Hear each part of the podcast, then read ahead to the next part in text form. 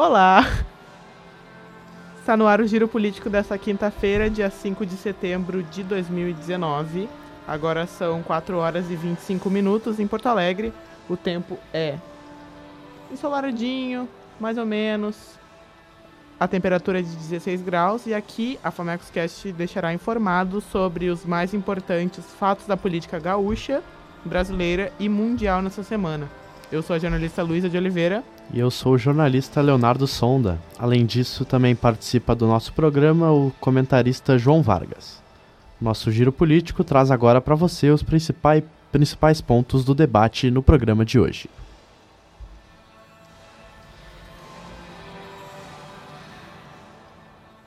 Dodge limita o espaço de seu sucessor na PGR. Texto da reforma da Previdência é aprovado no Senado. Consulta popular é aberta para eleitores escolherem as prioridades do governo no Rio Grande do Sul. Parlamento britânico proíbe o Brexit sem acordo.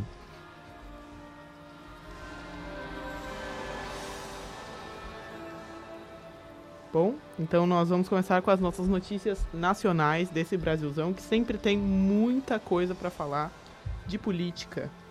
Vamos começar com a repercussão da visita do Eduardo Bolsonaro à Casa Branca, Leonardo.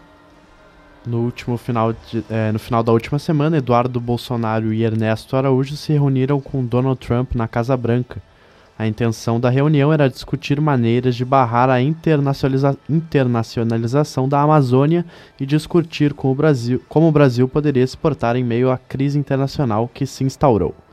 Além da floresta, a ampliação dos acordos econômicos também foi pauta da reunião. Raquel Dodge limitou o espaço de seus sucessores na PGR.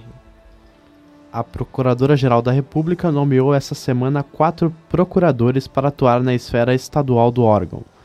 A intenção do movimento é descentralizar o poder da figura do Procurador-Geral, destinado às funções em âmbito mais regional a, outra, a outros profissionais. Há duas semanas do final de seu mandato, Dodge ainda aguarda a nomeação de seu sucessor, que deve ser feita pelo presidente Bolsonaro. Segundo o próprio Bolsonaro, a postura de Dodge é digna é digna de repúdio. Agora ela pretende anunciar, agora ele pretende anunciar até sexta-feira, ou seja, amanhã, o novo dono do cargo. Ainda em retaliação ao movimento de Dodge, a comissão da PGR que trabalha na Operação Lava Jato formalizou ontem um pedido formal de demissão coletiva. João Vargas, o que, que tu acha sobre todo esse rolê da PGR, da mudança de digamos assim, cargo principal da Procuradoria-Geral da República. Eu queria começar a respeito do Eduardo Bolsonaro, né? Porque achei muito perigosa essa frase que a gente acabou botando porque realmente é, foi o release que a prefeitura, que a prefeitura que, que a União fez de que o, que o Eduardo Bolsonaro visitou realmente a Casa Branca. Sim, ele, ele estava nos Estados Unidos, mas a gente não viu nenhuma foto dele com Donald Trump. A gente não sabe se realmente aconteceu esse encontro. E tem muita gente que não acredita, inclusive jornalistas que trabalham nos Estados Unidos. Porque se realmente houvesse esse encontro, por que, que a assessoria de imprensa do próprio governo daqui e do próprio Trump não postariam uma foto assinando um contrato, uh, jantando? Eu não vi nenhuma foto, eu vi ele apenas nos Estados Unidos e isso para mim não diz nada num governo que muitas vezes já omitiu e mentiu muitas coisas, porque isso não seria mais uh, um, uma forma de persuadir assim eleitores e pessoas que são alucinadas com ele na embaixada uh, de um governo, como eu disse, que já mente demais. Eu não espero muita coisa, a não ser quando eu vejo com meus próprios olhos uma foto. Eu não acredito mais em assessoria de imprensa, muito menos uh, nessa, nessa situação do atual governo. Agora, a relação a Raquel Dodge. É um cargo muito importante que vai ficar em aberto, que é o do Procurador-Geral da República, que tem tudo a ver com o que está acontecendo no Brasil ultimamente tem relação direta entre o direito, entre o juizado e a, prefe... e a, a presidência e os deputados. E isso vai ficar em aberto até se escolher alguém. E eu espero com um bom nome e que seja tão séria quanto a Dodge para assumir a Procuradoria-Geral da República, que é um cargo essencial em uma democracia, porque está diretamente relacionado a fiscalizar as leis em relação a presidentes e também a líderes do Legislativo, Luísa de Oliveira. O que me só para complementar o comentário do João, sobre o Eduardo Bolsonaro na Casa Branca, foi a primeira vez que o Donald Trump recebeu algum tipo de líder político que não fosse o presidente de um país. Era o Eduardo Bolsonaro, que é um possível. Uh, como é que a gente fala? Candidato à embaixada. Candid é. É candidato porque o Senado tem que aprovar, né? Então. Depende é, então de uma dá, votação. Dá pra chamar ele de candidato, então, Sim. já, né? Então, ele é um possível candidato. Uh, e um ministro do, do, do, governo Bolsonaro, ambos foram lá para tentar. Achei até meio bizarro que eles foram tentar falar sobre a Amazônia, sendo que eles não tratam de temas diretamente relacionados Exato. ao meio ambiente. Acho que era muito mais para gastar o dinheiro da, da verba que eles têm para viajar do que propriamente para realizar alguma coisa efetiva e palpável. Então, E vamos- eles querem barrar a internacionalização da Amazônia logo com quem mais internacionaliza, internacionaliza, coisas, né? né? Ah, O do o próprio país é? que mais internacionaliza, internacionaliza. ah, Só não a floresta internacionaliza brasileira. mais do que o Marquesan aqui em Porto Alegre. Pois é. daí- senão, se o Marquesão já estivesse na, na presidência, já ia fazer uma PPP e já ia fazer uma parceria público-privada com tudo que Era- achasse com a Era o Amazônia. Odebrecht e o governo ali cuidando da Amazônia. Ia privatizar a Amazônia. Vamos seguindo então. O texto da reforma da Previdência foi aprovado no Senado. É, o texto da reforma da Previdência foi aprovado é, na CCJ do Senado, a Comissão de Constituição e Justiça. Entre as alterações feitas, é, mudanças nas regras de pensão por morte, criação de contribuição especial para trabalhador sem carteira assinada e criação de benefício para crianças em, si- em situação de pobreza. Agora o texto vai para o plenário do Senado e, se o parecer for mantido, irá à promulgação direta, sem voltar para a Câmara. É, porém, se o texto é, for alterado, daí ele volta para a Câmara, para ele a Câmara vai voltar para a Câmara para que, a- que eles. Como é que a gente pode dizer? Que eles sancionem, que eles deem um positivo Um para essas. Pra, deem um parecer positivo para essas medidas que foram acrescentadas no texto que saiu da Câmara. Então ele vai passar Uhum. para a Câmara, depois ele vai passar para o Senado de novo. Todo esse trâmite Depois de CCJ, depois aí vai ser finalmente presidente. Então ainda tem um, um- um longo trajeto para a reforma da Previdência até o final dela. Mas eu acho que agora, e infelizmente, vai ser aprovada essa reforma com esse novo texto, né? Teve várias incitações de mudanças no, no período da CCJ, da CCJ. Sim. Inclusive, bateu o recorde de, de solicitações de mudanças no texto. Ah, não mudou muita coisa, continua ruim para o trabalhador, bom para o empregador e o mercado, em tese, se vê positivo com a aprovação da reforma da Previdência, visto que o dólar já essa semana bateu metas estratosféricas, comparando a crise do Brasil com a queda da Dilma ah, em 2016. E, inclusive, me preocupa o quanto o mercado esperava mais da reforma da Previdência. O mercado esperava que ia ser uma, uma emenda à Constituição que tirasse plenos direitos dos trabalhadores. O mercado enxerga que tira direitos, não direitos plenos. E por isso eu acho que o mercado, num prazo de 3 a 4 anos, vai pedir uma nova reforma. Ou seja, a tendência é que daqui a 3 a 4 anos, mais direitos sejam retirados dos, tra- dos trabalhadores para que o mercado e o investimento venha para o Brasil. Outro ponto que eu acho importante da gente ressaltar sobre esse texto que vai voltar à Câmara ah, é a criação especial para os trabalhadores sem carteira assinada, ou seja, os trabalhadores informais, Informais que vem crescendo. que são um número gigantesco no Brasil, são mais de representam mais de 40% de todos os trabalhadores no Brasil hoje são informais. Então é bem importante que eles tenham um amparo dessa, dessa previdência, dessa nova previdência, já que hoje eles não têm esse amparo. As pessoas que trabalham de forma de maneira informal, ou seja, sem algum vínculo empregatício, elas têm que recorrer a uma previdência privada que muitas vezes não, muitas vezes não, 100% das vezes não apetece todos os, os benefícios que elas teriam com a previdência federal, né? Só trazendo é, um último ponto pra gente talvez corrigir até uma, um- uma desinformação que ocorreu no meio do caminho, talvez. É, o texto ele foi aprovado pela Câmara, né? agora está no Senado. E segundo o próprio site do Senado, o texto ele não voltará para a Câmara a não ser que, que se façam mais alterações na, na votação em plenário, né? a CCJ ela alterou alguns pontos, porém as alterações não são necessárias, não são suficientemente necessárias para que ele volte para a Câmara. Tem certeza, nem Tenho a criação certeza, de benefício. Tô lendo no site do Senado. É, apenas, apenas se o plenário fizer mais alterações, que aí sim ela volta para a Câmara. Câmara, mas a, a partir se ela for aprovada pelo plenário do Senado, é, sem grandes alterações, ela pode ser promulgada é, imediatamente após isso. Então o governo está querendo é, acelerar o passo processo. dela é o plenário do Senado, então. Sim. O plenário do Senado, que daí se não houver grandes mudanças, já pode ser aprovado imediatamente após o Senado, se o Senado aprovar. Mas se acontecerem mudanças no texto, é, ela deve voltar à Câmara e daí demorará muito mais tempo para entrar em prática, né? Então, o governo talvez queira que aprove logo. Então, é, essa é, aceleração do processo no Senado vai ser importante para o governo. E os deputados da oposição provavelmente queiram que ele volte para a Câmara, então Sim. é uma briga aí. Mas eu, eu peguei essa informação do site do Senado, da própria matéria deles sobre a, a aprovação do texto, então acho que é uma fonte confiável. É pra ser, né? Esperamos. Esperamos que seja. Vamos seguir então. Segundo pesquisa Datafolha, hoje Bolsonaro perderia a eleição.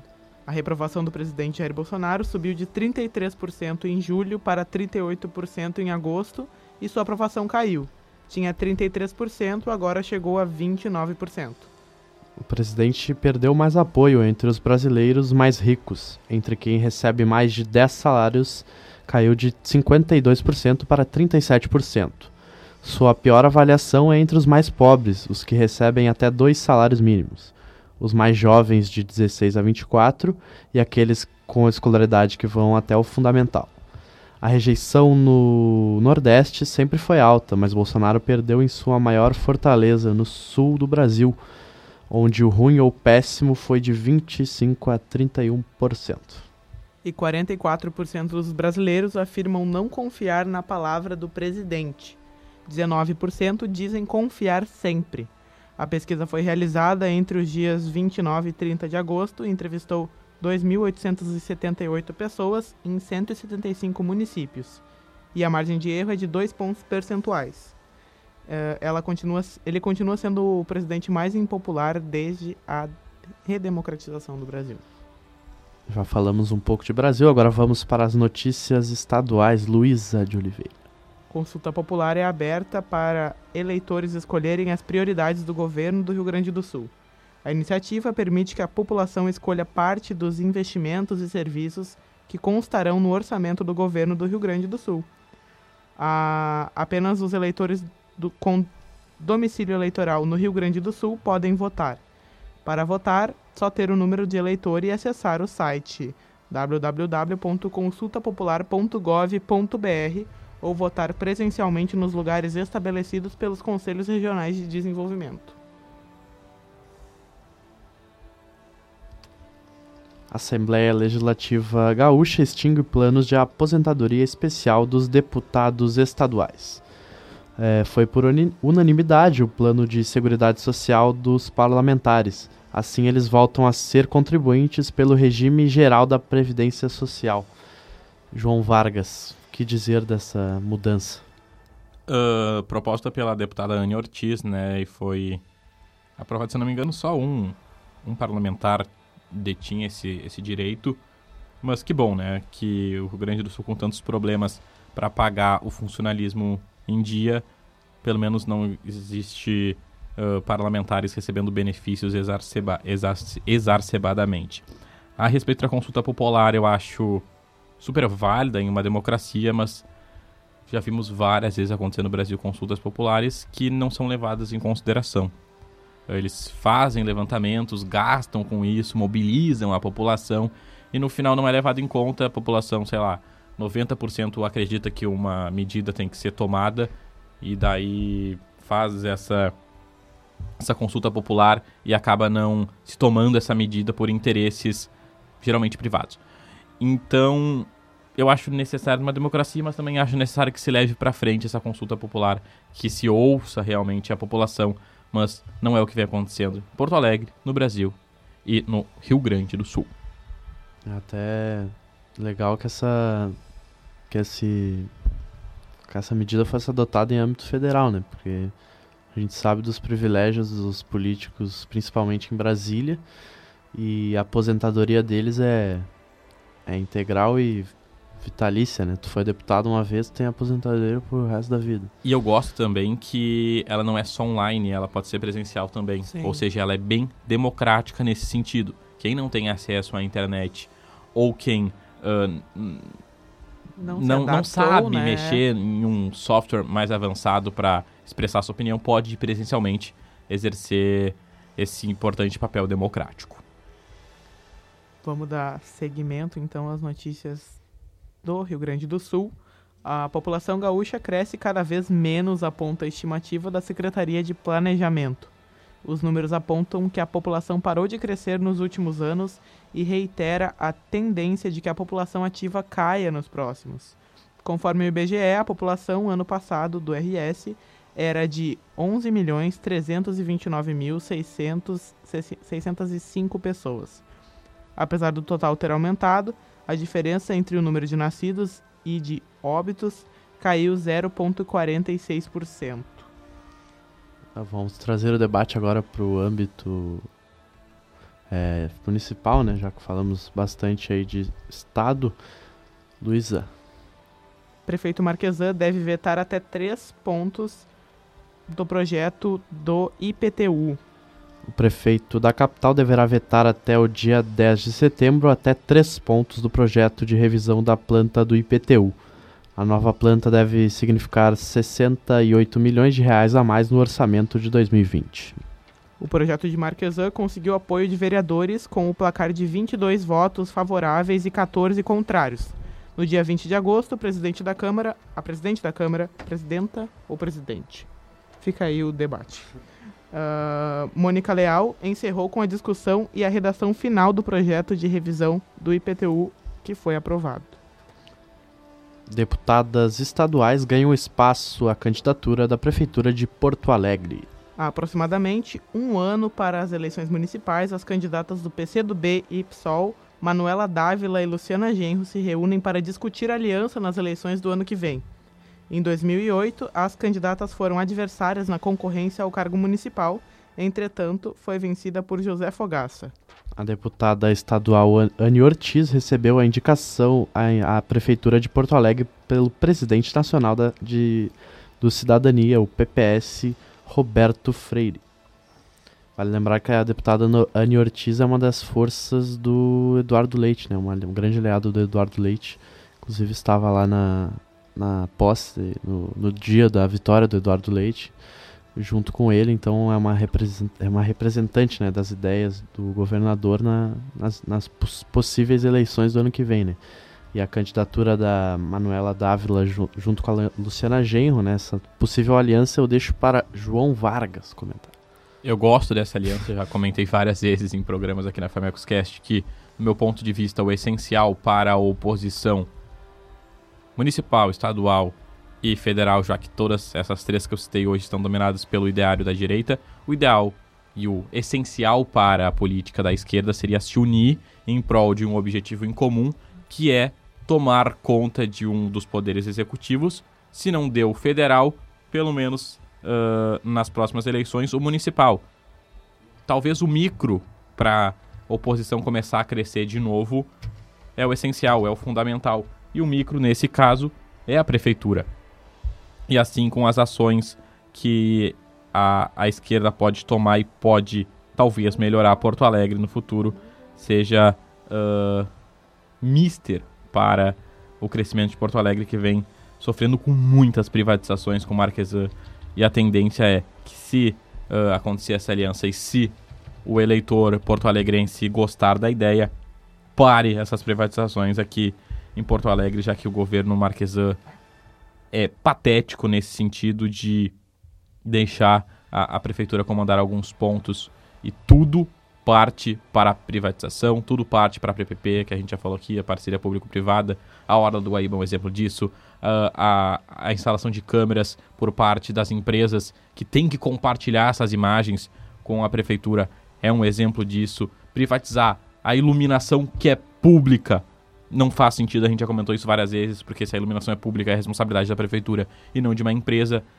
E se o eleitorado porto-alegrense gostaria essa chapa, essa candidatura da esquerda uh, vencer, ações como essa não, deve, não deverão ser tomadas no próximo mandato à prefeitura.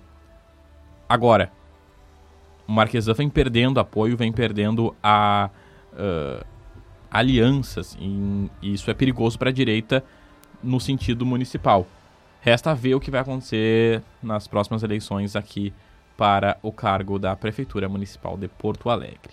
Só para ressaltar um pouquinho mais, é muito importante que a gente tenha mulheres, né, tendo um papel tão importante na política municipal e mulheres que a gente vê que tem realmente a probabilidade de estarem à frente da prefeitura, que elas têm a probabilidade de serem eleitas, né? A Luciana Genro e a Manuela Dávila são populares seria, aqui no Rio Grande do seria, Sul. Se uma das eleger seria a primeira pre, pre, Prefe, prefeita. prefeita. mulher de Porto Alegre. Mas sabe o que eu acho legal? Também eu... tem a Juliana Brizola, a Anne é, Ortiz, sim. que são que candidatas são fortes. Até agora, pré-candidatas. Meu Deus, achei que tinha acabado a luz na Max, E um, um ponto que eu considero é que... Cara, a gente só tem pré-candidata mulher até agora. Não, bom. não, a gente eu tem acho. um deputado. Não, tá, tem uns tem, cara tem, mais sim. louco assim, mas... Uh, mas mais... nenhum expressivo. Mas nenhum eu expressivo. acho importante se concorrer à presidência porque... Prefeitura. Calma, vai entender meu raciocínio. Porque tu ganha experiência em Ah, debates, sim. em viagens, em como chegar no eleitor. Manuela e Luciana Genro têm essa experiência. Para chegar numa candidatura, como eu disse, o micro, se elas têm experiência no macro, se elas foram em debates por, todos, por todo o país, viajaram todo o país, conversar com eleitores de todo o país, para fazer isso numa cidade, para conquistar o eleitorado numa cidade fica muito mais fácil, visto essa experiência. E a experiência ambas têm. Isso pode ajudar muito essa campanha, essa aliança que eu considero até agora da esquerda para a eleição municipal do ano que vem. Vai ser uma eleição bem legal essa. Então vamos dar segmento ao nosso programa aqui com as notícias internacionais. Leonardo Sonda. Bom, vamos falar de é, Reino Unido, né? O Brexit está em mais um capítulo de sua história desde 2016 se arrastando. Todo ano é o mesmo assunto, mas vamos lá, né? Temos que falar. É, o parlamento britânico proíbe o Brexit sem acordo. O projeto aprovado pelo parlamento prevê que o Reino Unido não deixe a União Europeia sem um acordo com o bloco. A medida serve para regular uma futura relação entre as duas partes. A decisão do parlamento pode ser encarada como uma derrota do governo de Boris Johnson. Toda essa briga e indefinição deve adiar o Brexit para 2020, quando, assu quando assumiu Johnson. Garantiu que a saída da União Europeia seria na data já determinada, dia 31 de outubro deste ano.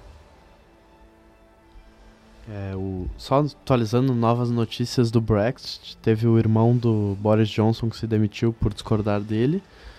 É, Uma E ele familiar, né? E acabou de sair uma notícia dele, de uma frase dele, que ele preferia estar morto sobre a- o, do que adiar de novo o Brexit, né? Como a gente falou, é, pode ser adiado para 2020. E ele, desde que assumiu, mostrou que faria na data prometida até então, que é 31 de outubro, mas que possivelmente não, não irá acontecer. E Promessa não cumprida, eu gosto, e pelo que eu acompanho nas emissoras internacionais, tem muita manifestação em, em frente ao parlamento britânico. Eu acho isso essencial quando eu considero que estão prevendo um golpe de Estado na, na- no Reino Unido. Muita gente se manifestando, muita gente ah, com cartazes em redes sociais. E a gente já comentou isso semana passada, mas vou repetir. Os jornais britânicos, grandes jornais britânicos, inclusive um dos maiores do mundo, The Guardian, em sua linha editorial, sendo muito contra esse fechamento do parlamento. E eu acho isso essencial para uma democracia. Manifestação pacífica e de um público, de uma população consciente do que está acontecendo e sabe o, o, risco que isso é, esse precedente que está acontecendo no Reino Unido e uma imprensa que lado a lado a população compreende, entende e se manifesta referente a esses assuntos. grande João Vargas. Bom, chegamos ao fim do nosso giro político desta quinta-feira, semana recheada de política. Lembrando que todo o nosso conteúdo está disponível no Spotify e na plataforma Anchor. Não esqueça de seguir a FamexCast no Facebook e no Twitter. Compartilhe essa edição com seus amigos. Na semana que vem estaremos de volta com tudo o que aconteceu de mais importante na política internacional, nacional, estadual e municipal. Obrigado, bom fim de semana. Tchau, fica agora com o resumo esportivo no comando de Irto Júnior. Vamos falar de dupla Grenal, Palmeiras, tem muito assunto aí na, no, no resumo esportivo de hoje. Fica aí ligado na FamexCast.